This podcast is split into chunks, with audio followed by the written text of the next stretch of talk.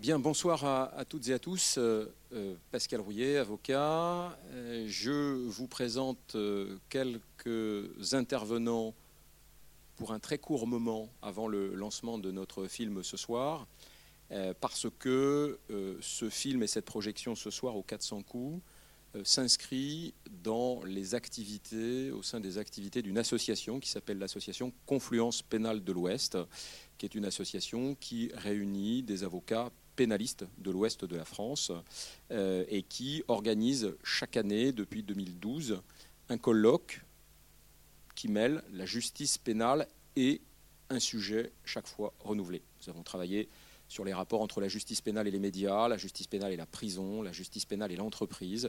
Cette année, nous nous consacrons à la justice pénale et l'expertise, d'où le, film de ce soir. Euh, nous travaillons euh, essentiellement à Angers, mais pas seulement, avec euh, des barreaux autres que le barreau d'Angers. Notre bâtonnier Philippe Perry est là ce soir, il vous dira dans un moment pourquoi il est là également et pourquoi le barreau d'Angers accompagne les activités de l'association Confluence Pénale de l'Ouest, mais encore les barreaux de Nantes, partenaire de l'événement cette année, le barreau de Rennes, Thierry Filion, ici présent, nous dira un mot du film que nous allons voir ce soir, parce que non seulement il est avocat, non seulement il est pénaliste, non seulement il est talentueux, mais encore il est cinéphile averti. Et c'est le seul qui est à peu près capable de nous parler du film ce soir de manière sérieuse. Euh, et puis je, termine avec Clotilde Rouget-Maillard, euh, professeur de médecine légale, euh, expert judiciaire. Et c'est dans ce cadre-là qu'elle intervient ce soir et qu'elle interviendra dans le cadre du colloque dans quelques jours à Angers que nous organisons et qui est un colloque dédié aux professionnels du monde de la justice et à l'université. Donc, euh, trois mots pour vous dire que, effectivement, notre association organise chaque année un événement euh, de type colloque. Ça se tiendra la semaine prochaine, jeudi 16 et vendredi 17 mars à Angers. Alors, si vous êtes étudiant, si vous êtes professionnel, j'en ai salué pas mal tout à l'heure, visiteurs de prison, des euh, enquêteurs, des avocats, vous pouvez vous inscrire, bien évidemment, pour participer à nos travaux qui vont passer en revue les techniques d'expertise, sciences exactes, sciences humaines, et puis euh, réfléchir à l'expertise de, demain, au-delà de celle que l'on connaît aujourd'hui, les expertises euh, médico-légales, on en parlera dans un instant, les expertises en criminalistique, mais aussi les expertises en addictologie, les expertises euh, en matière d'accidentologie, les expertises toxicologiques, les expertises psychiatriques, psychologiques. Enfin, on pourrait comme cela euh, examiner euh, le chantier euh, de la connaissance. Aujourd'hui, l'expertise est un recours habituel du juge, un recours habituel des avocats, qu'ils soient en défense des personnes qui sont mises en cause ou en défense euh, de ceux qui se plaignent et qui sont euh, potentiellement victimes. Ce recours à l'expertise est un recours quasi systématique, d'où le thème de cette année des confluences pénales. Et euh, pendant une journée et demie à Angers, donc, nous allons passer en revue avec, je crois, les meilleurs experts régionaux, nationaux, les avocats connus. Nous, allons accueillir notamment François Saint-Pierre pour ceux qui connaissent un petit peu ce, milieu pénal français, des experts, Roland Coutenceau, expert psychiatre qu'on connaît très bien quand on pratique un petit peu la matière judiciaire. Bien d'autres encore vont venir à Angers, se déplacer un petit peu euh, partout en France pour euh, venir nourrir nos, débats pendant une journée et demie. Je passe la parole à, notre partenaire privilégié, Philippe Perry, euh, qui représente le barreau des avocats d'Angers. Merci, bonsoir à toutes et à tous. Effectivement, le barreau d'Angers et ses 350 avocats est un partenaire privilégié et heureux de l'être euh, de ces confluences pénales. Euh, je suis d'autant plus heureux ce soir que euh, j'ai eu peur à un moment donné, euh, connaissant le thème euh, des confluences pénales de l'Ouest, sur l'expertise que l'on nous inflige, une série télévisée du même nom que je n'ose citer, et, Dieu merci, nous l'avons évité. J'en remercie d'ores et déjà celui qui a choisi le film. ça va nous permettre, et je laisserai ensuite la parole au, cinéphile averti, mais de, découvrir ou redécouvrir découvrir un film qui est extraordinaire. Euh, je crois que là-dessus, c'est, on est tous d'accord. Ça va nous permettre aussi de montrer que les avocats, ben, ma foi, ont des envies de vous faire montrer, de vous faire découvrir que les confluences pénales, le barreau d'Angers, participent aussi à la vie de la, ville d'Angers. et je crois que le, le, nombre de personnes ici présentes montre bien que vous êtes vous aussi heureux de, cette soirée que, qui va s'avérer certainement très agréable. Merci beaucoup. Je passe la parole à Clotilde Rouget-Maillard. Merci. Donc, je voulais remercier euh, Pascal Rouillet pour une nouvelle euh, session de ces, confluences qui sont toujours passionnantes.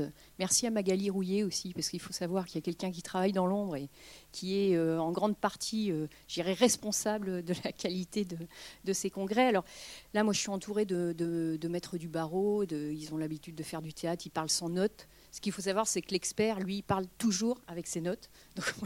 Donc moi, je, ne veux pas. Euh, je vais vous parler de l'expertise, je vais vous parler de l'expert, donc je prends des notes. Alors, c'est vrai que là, le thème des confluences, comme vous le disiez, euh, Maître Rouillet, c'est justice et expertise. Je me suis posé la question, j'ai un peu regardé, essayé de trouver des citations, des définitions, pour essayer un petit peu de vous expliquer qu'est-ce qu'un expert, en fait. Alors, pour Oscar Wilde, un expert, c'est un homme ordinaire qui donne son avis quand il n'est pas à la maison. Alors, je vais un peu continuer. Francis Blanche, lui, dit Un chameau, c'est un cheval dessiné par une commission d'experts. on s'approche peut-être un petit peu de, la réalité. Alors j'ai trouvé aussi une citation de Frank Lloyd Wright, qui est un architecte américain. Il disait Un expert, c'est un homme qui a cessé de penser. Pourquoi penserait-il puisqu'il est un expert? Il y a peut-être du vrai. Claude Fissoni, écrivain, metteur en scène, faisait remarquer que pour survivre, euh, les sociétés ont plus besoin de futures mamans que d'experts. Ceci étant dit, euh, si je peux me permettre une dernière fois d'emprunter une, citation, de vous citer une citation, une vision peut-être un peu plus juste, André Comte-Sponsville qui disait L'expert se situe à l'interface de l'ordre technoscientifique et de l'ordre juridico-politique. Et là, peut-être, on touche un petit peu du doigt l'interface que représente notamment l'expert judiciaire. Et finalement, je pourrais dire que l'expert judiciaire, c'est une personne qui va être choisie pour, euh, pour ses connaissances techniques et qui va être chargée de faire, en vue de la solution d'un procès, des examens, des constatations et des appréciations de faits. Alors, durant ces confluences, nous parlerons essentiellement de l'expert médical, il y en a plein d'autres, hein, on vous les a cités. Et euh, cette relation étroite qui existe entre l'expert médical et la justice est très ancienne. Alors, Peut-être certains d'entre vous, les cinéphiles, aiment, peut-être les thrillers, euh, les polars. Vous avez peut-être lu Le lecteur de cadavres qui raconte cette, cette histoire du jeune Sisson dans la Chine impériale du XIIIe siècle, qui euh, avait mis son talent à la disposition de l'Académie et qui euh, pouvait expliquer les causes de décès.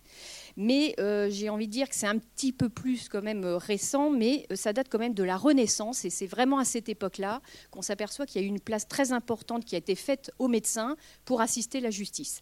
Et d'ailleurs, Charles Quint, en 1532, a exigé qu'il y ait un témoignage médical systématique pour guider les juges dans les cas de meurtre. Alors il énumérait les blessures, les noyades, les infanticides, les avortements et toutes les circonstances d'atteinte à la personne.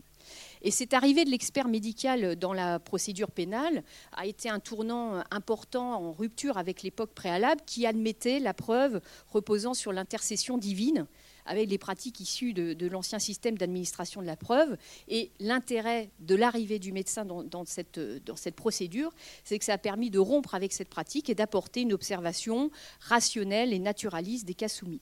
Et puis, autre point important aussi, c'est à partir de cette époque que les expertises devaient être rendues en français. Donc là également, lisibilité lisibilité de la preuve et euh, compréhension de la preuve. Et à partir de là, en effet, on a vu se développer l'expertise médico-légale, notamment. Tous les corps étaient examinés par les médecins qui aidaient la justice en déterminant les causes du décès. Alors, un exemple, 1681, le docteur Schreger a fait acquitter une jeune fille accusée du meurtre de son enfant illégitime en prouvant que l'enfant était mort-né puisque les poumons ne flottaient pas sur l'eau. Là, c'est assez étonnant parce que c'est toujours ce qu'on fait en salle d'autopsie. Donc vous voyez, globalement, on n'a pas énormément évolué depuis la Renaissance en matière médico-légale, puisqu'en effet, c'est toujours l'épreuve qu'on fait qui s'appelle maintenant l'épreuve de docimasie. Et puis, on va même assister au XVIIIe siècle à vraiment une véritable institutionnalisation la médecine légale au service de la justice. Alors, par la suite, différentes expertises vont, se développer, hein, toujours pareil, même époque. Hein. L'expertise toxicologique qui va rapidement également prendre son essor. Euh, vous doutez bien qu'à cette époque, la recherche du poison faisait l'objet d'une attention particulière. Puis l'expertise psychiatrique, qui touche peut-être un petit peu plus le, thème de ce soir, on verra dans le film, qui va se développer. Et la, la justice va chercher assez également l'aide de médecins pour comprendre le criminel et pour apprécier la dangerosité du criminel. Et dès la Restauration, on voit que se développe l'idée du penchant au crime, avec le questionnement de la probabilité qu'un individu ait pu commettre un crime. Et là, on voit, alors il y a des, j'aperçois moins une psychologue, mais les psychiatres en parleront mieux que moi, mais il y a eu un combat après qui s'est, euh, développé en matière psychiatrique entre une vision très anthropologique du criminel. Il y a eu un moment où on a élaboré des critères anthropologiques qui permettaient de définir des signes anatomiques qui permettaient de, de, de, de présumer que celui-là, en effet, était potentiellement un assassin. Puis on a évolué après vers une criminologie basée sur une approche un peu plus sociale et comportementale qui se rapproche évidemment euh, de l'expert psychiatriste et psychologique actuel. Alors, c'est vrai que depuis le 19e siècle, on a assisté à un développement des expertises plus scientifiques. Vous les voyez à la télé, les empreintes génétiques, les empreintes digitales. Toujours est-il que l'expert médical reste quand même toujours un interlocuteur privilégié du juge. Et euh, il va être en effet intéressant de voir comment a évolué cette relation. Donc, dans les journées de confluence, nous aborderons l'expert de médecine légale, c'est le plus populaire. Vous le connaissez, il est très associé à la, résolution des crimes et des recherches des causes de décès. Mais il y aura également deux tables rondes consacrées à l'expert psychiatre aux psychologues, qui ont un rôle essentiel pour aider la justice à comprendre les personnalités, aussi bien de l'auteur que de la victime. Et puis, euh, on parlera également de l'expert médical qui, qui évalue les blessures euh, physiques et psychiques des victimes. Il ne faut pas les oublier, c'est quand même les, les, plus nombreuses, hein, les victimes, je dirais, vivantes, et qui permettra au juge d'apprécier la gravité des blessures et d'envisager la réparation du dommage. Donc voilà un petit peu quel va être le but de ces journées qui seront passionnantes. Merci beaucoup. Merci beaucoup. Thierry Filion. Bonsoir. Je vais essayer de ne pas faire mentir Pascal euh, en ce qui concerne ma qualité de cinéphile, au risque de, vous ennuyer quelques instants ou de dire des choses que vous savez déjà. Autopsie d'un meurtre, c'est 1959, c'est euh, la fin de la grande période hollywoodienne. Otto Preminger, son réalisateur, euh, qui a disparu il y a un peu plus de 30 ans aujourd'hui, est né en Autriche-Hongrie au début du XXe siècle. Ce qui est intéressant chez, Preminger, c'est que son père était magistrat euh, il a même été euh, procureur général militaire euh, de, l'Empire austro-hongrois avant de devenir avocat. Ça se faisait déjà à l'époque. Et Otto Preminger lui-même a fait des études de droit avant de se passionner pour le théâtre, de devenir acteur à la fin des années 20 à Vienne, où il vivait, et de, devenir metteur en scène, notamment dans la troupe célèbre de Max Reinhardt, avant de, passer au cinéma et de réaliser un premier film en 1931 euh, en Autriche. Et puis, comme bon nombre de, cinéastes d'origine juive d'Europe de l'Est ou d'Europe centrale, euh, il va quitter l'Autriche en 1935 et émigrer aux États-Unis, où il va retrouver euh, Hollywood. il va d'abord s'intéresser, comme il le faisait en Autriche, au, théâtre, et puis tourner quelques films de commande avant de se révéler définitivement au monde du cinéma avec euh, ce film mythique qui est Laura en 1944 que vous connaissez sans doute. Suivront quelques films noirs euh, tout à fait magnifiques. Euh, je cite Crime passionnel, Angel Face, Docteur Corvo. avant de tourner un western qui est resté mythique, c'est son seul avec Marilyn Monroe et Robert Mitchum. Et puis, il va adapter Françoise Sagan, tourner un, une comédie musicale avec des acteurs noirs, ce qui déjà se démarquait considérablement Hollywood à l'époque, euh, Carmen Jones. Et puis va commencer en fait une série de films où il va traiter des faits de société ou s'intéresser aux, institutions. Alors, faits de société, c'est la drogue, euh, c'est L'homme au bras d'or avec Frank Sinatra. et puis l'institution, c'est notamment la justice, je reviens dans un instant avec notre film de ce soir. C'est aussi la politique avec Tempête à Washington, l'Église avec le cardinal, euh, et puis la création de l'État d'Israël avec Exodus et Paul Newman, un film qui est resté extrêmement connu. Alors, Autopsie d'un meurtre est très bien né parce qu'il euh, euh, il, il s'est associé avec des gens tout à fait formidables à Hollywood à l'époque, à commencer par Saul Bass qui a fait le générique, et donc il y en a l'extrait derrière nous qui est, qui est d'un graphisme absolument magnifique, comme d'autres génériques qu'il a fait. à la photo noir et blanc. Je suis désolé, on est en 2017, mais c'est un film en noir et blanc. C'est Sam Leavitt qui était un grand, euh, un grand chef opérateur de, de l'époque. À la musique, c'est la première participation à un film de cinéma de Duke Ellington qui tient un petit rôle dans le film, qui euh, joue du piano d'ailleurs avec James Stewart, l'acteur principal euh, du film. Et dans le rôle du juge, il y a un avocat très connu de Boston, qui s'appelait Welch, et qui est celui qui était un, des principaux ennemis du sénateur McCarthy, et qui a fait tomber McCarthy, donc c'était quelqu'un qui était très respecté aux États-Unis. Voilà un petit peu pour euh, la bio euh, à la fois de, Preminger et, du film. C'est un film passionnant, monsieur le bâtonnier, vous, le disiez, vous avez raison. Quand j'ai vu ce film, pour ma part, j'étais pas encore ni avocat ni, étudiant en droit. Il m'avait euh, tout à fait emballé, comme d'ailleurs les, critiques français de la nouvelle vague du début des années 60, qui ont été très marqués par, par ce film.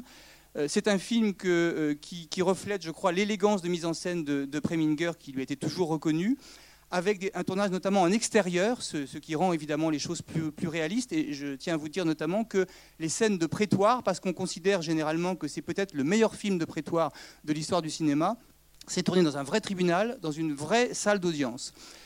le film, le scénario est bâti à partir d'un livre, le livre d'un juge américain qui s'était inspiré d'un fait divers réel euh, qui avait un peu choqué l'Amérique en 52. Euh, mais c'est d'abord l'histoire d'un avocat, et c'est là où je change un petit peu de, casquette à nouveau. Euh, l'histoire d'un avocat qui euh, était district attorney, donc procureur, chez nous on dirait, pendant une dizaine d'années, et puis qui n'a pas été réélu, et qui est un peu déchu, et qui est devenu simple avocat, comme, nous le sommes, qui s'intéresse surtout à la pêche, vous verrez ça au début du film, et puis qui ensuite va être saisi de cette affaire, cette affaire de meurtre, qui va évidemment occuper ses instants. Alors, ce qui est passionnant dans ce film, c'est euh, le rapport de l'avocat à son client, quelquefois la femme de son client, quand on est une aussi jolie femme que, l'actrice Remick.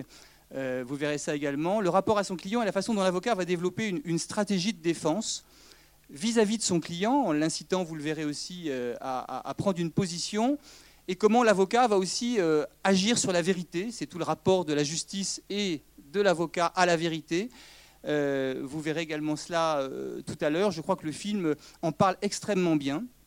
Et puis, euh, dernière chose qui, moi, m'a beaucoup touché en le revoyant, c'est qu'on voit aussi comment, je crois que c'est un, des, buts implicites du film, comment la profession que nous exerçons et que, et que nous exerçons passionnément, Pascal, c'est une profession dans son activité quotidienne de défense qui peut aussi changer notre vie personnelle. Euh, et je crois que c'est magnifiquement montré euh, dans le film. Le rapport à l'expertise, pour euh, ténu qu'il soit, existe, puisqu'il n'y a pas d'autopsie en tant que telle. L'autopsie du titre du film est plutôt l'autopsie du système judiciaire que l'autopsie d'un cadavre, mais il y a un aspect d'expertise mentale. Je ne vous en dis pas plus parce que ça dévoilerait un petit peu la stratégie de défense de maître Paul Bigler, qui est joué par James Stewart. Euh, je crois que c'est vraiment euh, tout à fait intéressant. Je vais arrêter là en vous disant que si vous n'êtes pas rebuté par le noir et blanc, par un certain classicisme de l'Hollywood de la fin des années 50 et par euh, la longueur du film de 2h30, je, vous souhaite une excellente séance. Merci à vous d'être là. Merci à ceux qui nous ont accueillis ce soir de vous avoir accueillis. Nous vous laissons avec le film, avec juste un tout petit microfilm d'une minute juste avant, mais ça ne nous occupera pas longtemps.